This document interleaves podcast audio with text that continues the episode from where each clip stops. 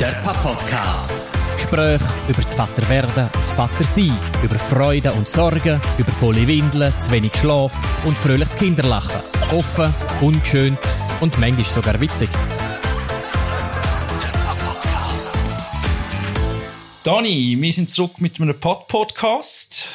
Wir haben ja vor nicht so langer Zeit mal über Spielverhalten für Kinder geredet. Genau.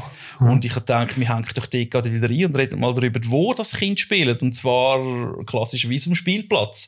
Bei mir ist da nämlich einiges gegangen. Meine Tochter ist wirklich in letzter Zeit total scharf auf Spielplatz. Hat sie vor einer Weile noch nicht so gehabt, aber mittlerweile, sie liebt Schaukeln, sie liebt ähm, Rutschbahnen. Bei uns jetzt gerade vor unserer Haustür mehr wegen Spielplatz und sie packt mich dann mal wirklich an der Hand und dann müssen wir raus und müssen dann nicht an und sie ist das Schlimmste auf der Welt, wenn sie wirklich ähm, Eben, nach von dort wieder weg Genau, gell, wenn du wieder musst gehen, dann so quasi schmerzhaft sie dort zu entreissen, wie sie sich hebt am Gierreizli. und Brutalster Drama. Ja, ja. Kann man Wie- sich bildlich vorstellen. Wie ist es bei dir? Ähm, gehen deine Kinder noch auf Spielplatz? Ist das etwas, was aktuell ist in ihrem Alter? ja, der klassische Spielplatz als Raum, mit eben mit Schaukeln und so, das ist jetzt mittlerweile weniger das Ding, aber äh, Spielplatz hört in dem Sinn nie auf. Ähm, bei ihnen ist es halt mehr jetzt eben, wenn es irgendwie so, und das kommt immer mehr so Pump-Track-Trails, oder wie man dem sagt, also so, so Wellen und so, wo man mit Kickboard oder äh, mit dem Velo kann drüber fahren das ist halt eher so ein bisschen aktuell, oder das haben sie einen Spielplatz gern. Oder was, was natürlich für sie einmal noch ein sehr grosses Highlight ist, ist äh, der riesengroße, unermessliche Spielplatzraum Wald. Also sie gehen sehr gerne in den Wald. Dort muss ich dann fast äh, mich mehr wieder können motivieren, zu sagen, wenn sie kommen mit dem Wunsch, hey, gehen wir wieder mal im Wald. Ja, ist eine coole Sache.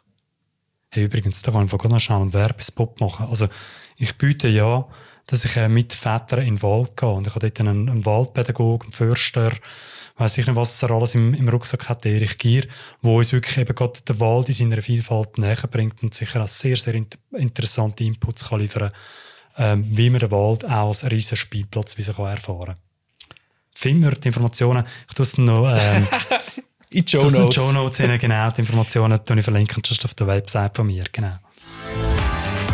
Der Papa-Podcast. Du kennst einen Spielplatzbauer, gell? Genau, ein Äh, guter, guter Kumpel von mir baut professionell Ja. Spielplatz. Und du hast können mit ihm das Gespräch führen, was, was denn so rund ums Spielplatz, wenn wir da mal reinhören. Ganz genau. Ich habe ihn gefragt, also Tom Ackermann heisst er, er baut Spielplatz. Und ich von ihm zum Beispiel mal wissen, was macht eigentlich ein guter Spielplatz aus?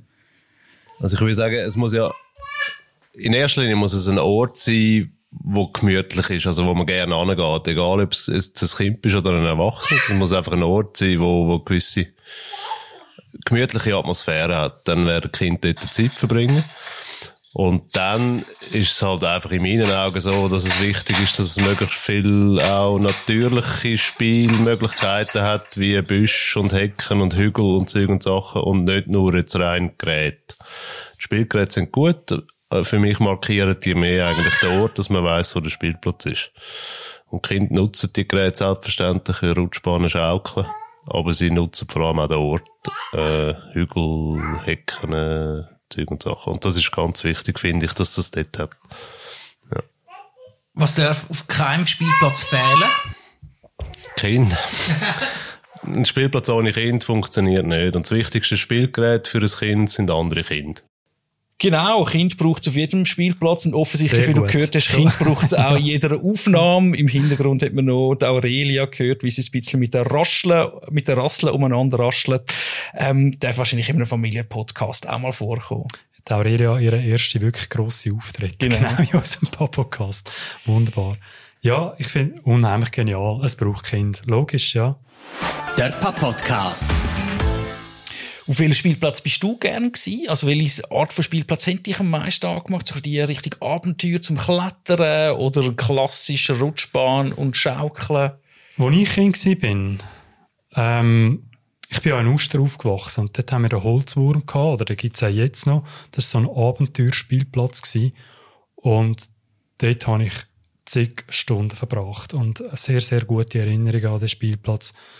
Ähm, Ja, weil halt einfach eben, es ist sehr ein offener Spielplatz, der hat kein klassisches Spielgerät gehabt, wie irgendwie Schaukel, Wippe oder auch jetzt noch nicht, sondern dort hast du vor allem viel Holz, viel so Schwartenholz, also Holz, das du sonst nicht kannst brauchen. Kannst, Hämmer, Nägel, die du kannst auslehnen kannst, du kannst Hütten bauen, es hat äh, Hügel sehr viel, Sträucher, die du kannst verstecken. Und das habe ich einfach geliebt. Also auch jetzt kommt gerade wieder Sehnsucht über, wenn ich so ein bisschen zurückschwelge, ja. Ja, und wo haben wir dich vor allem gesehen als Kind umspielen? Ja, ich bin im Fall bei uns, wo ich aufgewachsen bin, jetzt schon ein paar recht coole Spielplätze gehabt, so ein bisschen im klassischen Bereich, ähm, halt eben so ein paar Holzfiguren, man kann drauf ansteigen. Ich mhm. bin immer natürlich sehr gerne auf Geireizli. Man muss sagen, wirklich so ein bisschen mein Hassobjekt im Nachhinein ist wahrscheinlich Gigampfi gewesen. Ich habe es geschafft, zu mir zwei Zähne auszuschlagen, als ich von der Gigampfi oben runtergefallen bin. Ähm, ich bin wahrscheinlich wirklich tendenziell ein eher ungeschicktes Kind gewesen und das ist wahrscheinlich jetzt wieder eine gute Überleitung für etwas, was ich auch vom Tom Tom Ackermann ja. wissen Und zwar, ähm, wo lauern denn überhaupt Gefahren auf dem Spielplatz? Also es gibt eigentlich wieder, es gibt so eine Spielplatznorm, wo, wo das definiert, wo wir auch danach müssen bauen äh, und wollen bauen. Ähm, die Schritt hat eigentlich einfach auf der ersten Seite steht drin, dass es lebensgefährliche Verletzungen dürfen auf dem Spielplatz nicht stattfinden. Also irgendwie Todesfall oder Gliedmassenverlust oder irgendwie einfach wirklich schwerwiegende Unfälle. Und das probiert man zu verhindern auf Spielplatz, eigentlich bautechnisch. Also da geht es darum, dass es keine äh, Öffnungen hat, wo man zum Beispiel mit dem Kopf hängen bleiben dass man sich stranguliert und so Geschichten. Das sind eben wichtige Sachen, die für sich aber geregelt sind, wie baut man es. Das ist das eine, die eine Gefahr, oder? Wenn etwas falsch gebaut ist, kann äh, das zu versteckten Gefahren führen, oder? Dass das Kind irgendwie mit dem Hals reinrutscht zwei Minuten später ist es vielleicht im schlimmsten Fall versteckt. Oder das, das sind so Geschichten, wo man will und muss verhindern.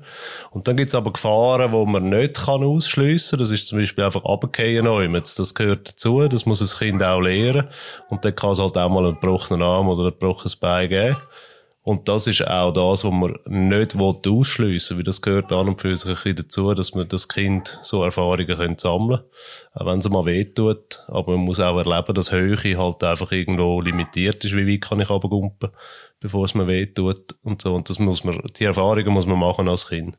Und dann gibt's natürlich noch Sachen wie ein Umfeld vom Spielplatz, irgendwie Straßenverkehr, wo in der Nähe durchführt oder so, wo man dann halt je nachdem muss er reagieren und baulich Massnahmen machen, dass das irgendwie zum die Gefahren minimieren. Was für Unfälle passieren denn auf, auf Spielplatz?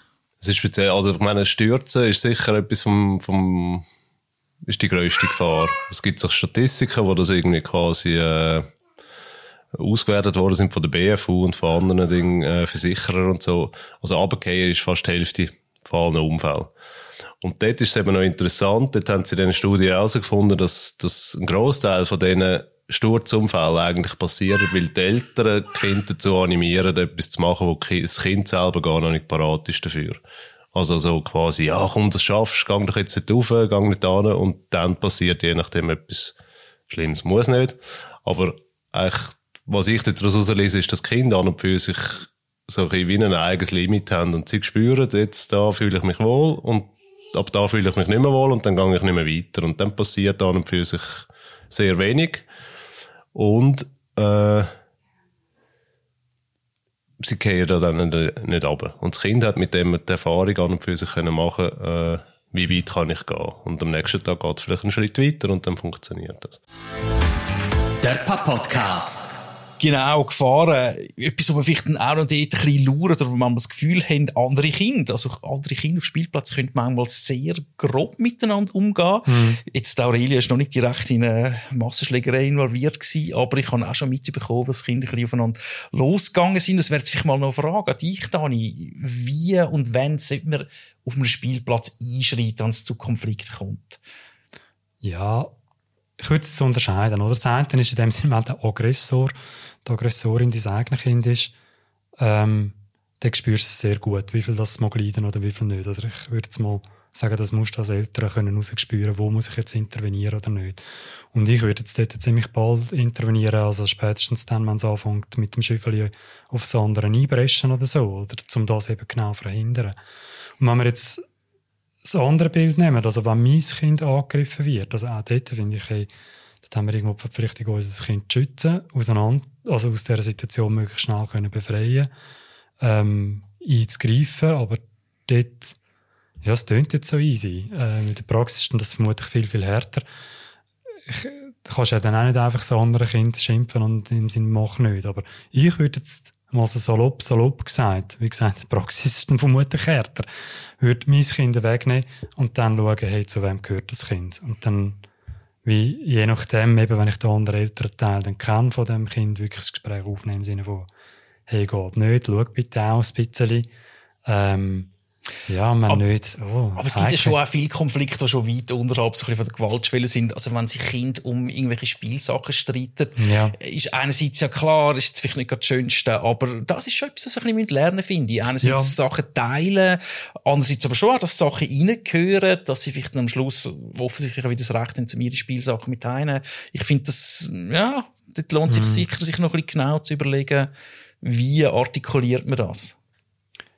Gegenüber anderen älteren Menschen jetzt? Sowohl als auch. Ja, absolut. Ja, ich glaube wirklich, also eben, im Vordergrund, wenn ich es mir jetzt so recht überlege, steht wirklich, glaube ich, darum, dein, dein eigenes Kind oder deine Kinder gut zu beobachten und schauen, wie fühlen sie sich. Und das, ah, das spürst du doch relativ schnell raus. Oder wenn, wenn sie wirklich in einer Not drin sind und wenn der Zeitpunkt da ist, zu sagen, hey, jetzt muss ich intervenieren. Der Podcast. Vielleicht noch mal schnell zurück zu, zu der Rückmeldung von Thomas Sachermann. Also, finde ich wahnsinnig imposant, oder? Auch, dass, dass oftmals auch die Eltern sind, wo, wo, ja, falsch reagieren, zu früh oder eben zu forsch intervenieren im Sinne von Ansporn und Macht, und das Kind traut sich noch nicht zu, oder beziehungsweise einfach anders sagt, hey, traut dem Kind einfach zu, die können das, die können Gefahren selber einschätzen die Erfahrung fallen mir jetzt übrigens gerade ein, haben wir auch gemacht, also wir haben einen Spielplatz bei uns die im Garten, wir haben das Trampolin.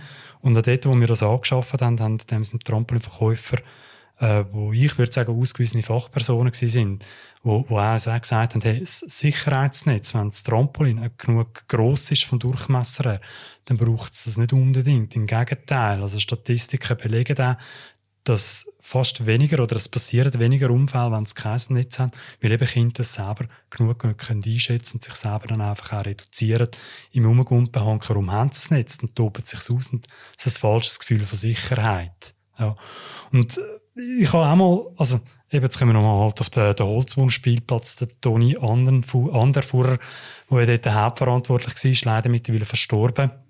Äh, er hat mir auch mal gesagt, ein grosses Risiko sind im Fall auch die Eltern, die einfach reinheben, eben zum Teil ängstlich sind, dann ihre Kinder irgendwie sehen, aufklettern und dann plötzlich in Panik geraten und sagen, ah, komm dort oben, komm dort oben. Und dann, was passiert? Das Kind verschreckt sich und anhand von dieser Verschreckung macht es einen Plumps und geht oben runter. Also, ich würde das total unterstützen, in dem Sinne von, von Thomas Sackermann. Hey, Kinder, die haben das irgendwie automatisch in sich rein. Die, die können Gefahren gut einschätzen oder müssen es zumindest lernen. Und ja, wenn es dann mal runtergeht, Dann geht man halt noch einmal zum Notfallzahnarzt. Ja, die Episode haben wir auch schon gehabt. Genau. Nein, ich denke ähm, Wie soll man reagieren in Unfällen? Nein, es gehört dazu, oder? Also Kinder müssen, müssen das können machen, ja. Oder mhm. müssen das können lernen.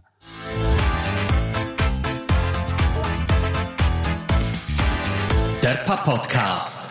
Etwas, was ich finde, was wir dann auch noch erwähnt hätten, das ist mir auch noch geblieben, dass in der Schweiz oft ein bisschen ignoriert wird, was für Bedürfnisse die Eltern haben vom Spielplatz. Mhm. Also man schaut eigentlich ja. darauf, ähm, dass die Spielsachen gut sind, dass sie sicher sind. Aber die Bedürfnisse der Eltern werden manchmal ein bisschen stiefmütterlich abgeholt. Und er hat mir erzählt, dass in Skandinavien ist total üblich, dass A, natürlich sanitäre Anlagen vorhanden sind. Kiosk nebendran. Eben, ja, ja, genau, ein Kiosk. Und ich habe gedacht, doch, ich finde, das würde mir schon auch den Aufenthalt erleichtern und ich vielleicht könnte ein kühles Bierli bestellen und die Kinder beim Spielen zuschauen. Also, ich glaube, das wäre erfolgreiches Spielplatzmarketing. Absolut, eben. Aber das sagt er auch. Scheitert vielleicht dann halt eben auch der Kosten. Aber ich glaube also nicht nur einfach dir als Eltern, sondern auch, also gerade wenn es eine Toilette haben, im England mal bin ich schon angeschlossen mit meinen Kindern, weil es halt eben einfach keine Toilette gehabt hat in der Nähe und dann musst du gehen, oder? Mm. Also, und gerade wenn er irgendwo in der Stadt ist, dann kannst du dein Geschäft nicht einfach hinter einem Baum verrichten. Im Wald ist das vielleicht nochmal ein bisschen anders. Und ich glaube, ja, da, da gibt es schon noch auch Handlungspotenzial oder können wir uns gut äh, die Skandinavier gerne zum Vorbild nehmen. Ja. Einmal mehr. Hankerum muss ich auch sagen, also ja, Sitzgelegenheiten für Eltern wären nett und schön, aber ich würde ermutigen, zum selber einfach mal als Eltern mitspielen. Also warum muss man sich immer zurückhalten, lass das, das innere Kind aus dir auch mal raus, geh wieder in den Sandkasten, geh wieder ab der Rutschbahn. Bei unserem Spielplatz, eben, wo ich noch, wo das noch ein bisschen aktueller war, ähm, dort hat so eine riesen breite Rutschbahn. Und die ist für Kind unheimlich cool. Ich habe ausgestellt, oder festgestellt, auch für mich unheimlich cool gewesen. Ich habe das, äh, auch sehr geschätzt können, dort runterrutschen. Zum Teil mit ein bisschen schambehafteten Gefühl, weil es so eine grosse Metallrutschbahn war und mein Gewicht hat dann einfach einen riesen Lärm verursacht und alle haben geschaut. Ich bin, glaube ich, einer der einzigen Papis oder älteren Teil, der den Spielplatz mitbespielt hat. Aber hey, liebe Eltern, Mut, gönnt mitspielen, macht das auch, es ist cool. Das ist der Papp-Podcast. Ein Gespräch unter Vätern. Ciao zusammen und bis zum nächsten Mal.